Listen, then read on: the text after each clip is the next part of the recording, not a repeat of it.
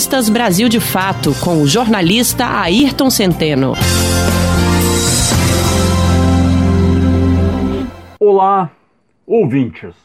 O candidato a vereador Ricardo Moura, do PL, gravava uma live na rua quando um desconhecido aproximou-se e desferiu-lhe dois tiros. No chão, o microfone do celular captou um palavrão e um longo grito de dor da vítima. Aconteceu em Guarulhos, São Paulo, nessa semana. Foi apenas mais um incidente dramático na campanha de 2020, na qual, com frequência assustadora, a disputa tem trocado o voto pela bala. Que a violência está na carga genética de um país que foi escravocrata na maior parte da sua existência é uma obviedade. Mas, convenhamos, a violência está se tornando cada vez mais escancarada, desbravando fronteiras.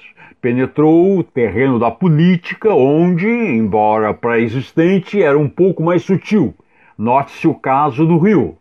Neste ano, seis pessoas já foram assassinadas durante a campanha no estado. A mais recente delas, o candidato a vereador Valmir Tenório, do PT de Paraty. Mas não é só o Rio ou São Paulo. No país, a cada 13 dias acontece um atentado contra candidatos, pré-candidatos ou seus apoiadores. Está no relatório Violência Política Eleitoral no Brasil, panorama das violações de direitos humanos de 2016 a 2020, realizado pelas organizações Terra de Direitos e Justiça Global. Outro levantamento da revista Época indica 10 assassinatos de políticos no Brasil em menos de dois meses.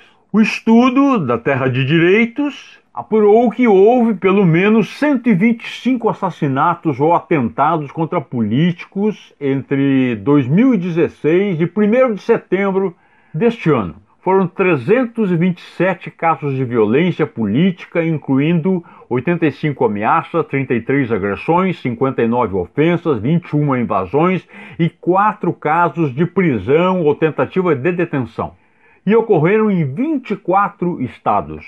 São ataques que crescem contra políticos, acirrando-se após as eleições de 2018. É uma brutalidade que se expressa especialmente nas eleições municipais, como as que teremos no final de semana. Em 87% dos atentados, as vítimas foram vereadores, candidatos à vereança, prefeitos ou postulantes à prefeitura. Os autores das intimidações e agressões costumam ser adversários políticos, mas podem ser também a expressão do narcotráfico e de uma instituição que, no Rio, já controla 57,5% da capital.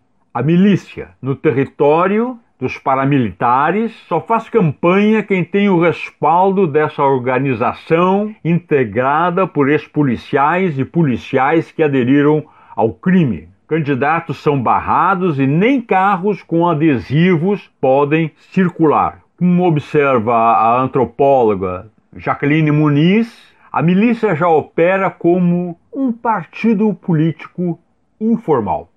Quando mais um ano está terminando sem que se saiba quem mandou matar Marielle e Anderson, também não se sabe como as milícias adquiriram tanta desenvoltura e impunidade. Mas é lícito imaginar que algum vínculo haverá com a eleição de um dos seus admiradores confessos, Jair Bolsonaro, e sua pregação bélica. É algo que diante da inação ou conivência das instituições, o jornalismo deveria revelar, em vez de deixar esse encargo para a história. Você ouviu o jornalista Ayrton Centeno.